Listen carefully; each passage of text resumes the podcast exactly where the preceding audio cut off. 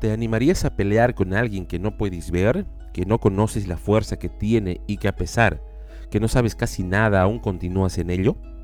Bueno, parecería normal que la mayoría diga que es una locura, pero la palabra de Dios nos muestra un escenario que debe llevarnos a reflexionar, ya que esa persona testaruda tiene nombre y apellido y el apellido puede ser el tuyo.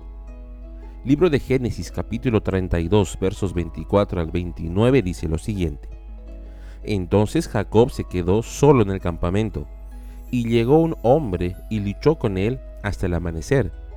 Cuando el hombre vio que no ganaría el combate, tocó la cadera de Jacob y la dislocó. Luego el hombre le dijo, déjame ir, pues ya amanece. No te dejaré ir a menos que me bendigas, le dijo Jacob. ¿Cómo te llamas? preguntó el hombre. Jacob, contestó él. Tu nombre ya no será Jacob, le dijo el hombre. De ahora en adelante serás llamado Israel, porque has luchado con Dios y con los hombres y has vencido. Por favor, dime cuál es tu nombre, le dijo Jacob. ¿Por qué quieres saber mi nombre? Respondió el hombre, entonces bendijo a Jacob allí. Jacob, hijo de Isaac, tenía su hermano mellizo, Esaú, que era muy diferente a él.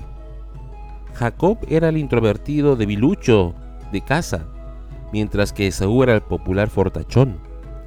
Relación que estaba quebrada por el pecado que había cometido Jacob al haber engañado a su hermano y a su padre por robar la bendición de la primogenitura.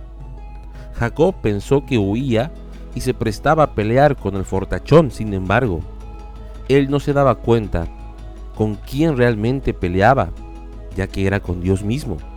Es por eso que hasta el final procuraba saber el nombre de quien dejaba herido a Jacob y le hace conocer que ni se le ocurra nuevamente arreglar un pecado a su manera, porque el pecado no tiene solución humana. Solo Dios es fiel y justo para perdonarnos del pecado. ¿Te has encontrado intentando resolver algo que piensas que es un problema y no lo logras? Bueno, te digo, muy posiblemente sea un pecado y estés luchando con el mismo Dios de los cielos. Sácate la venda y ríndete ante el poder sanador y misericordioso de nuestro Santo Dios. Esto es Alianza Despierta.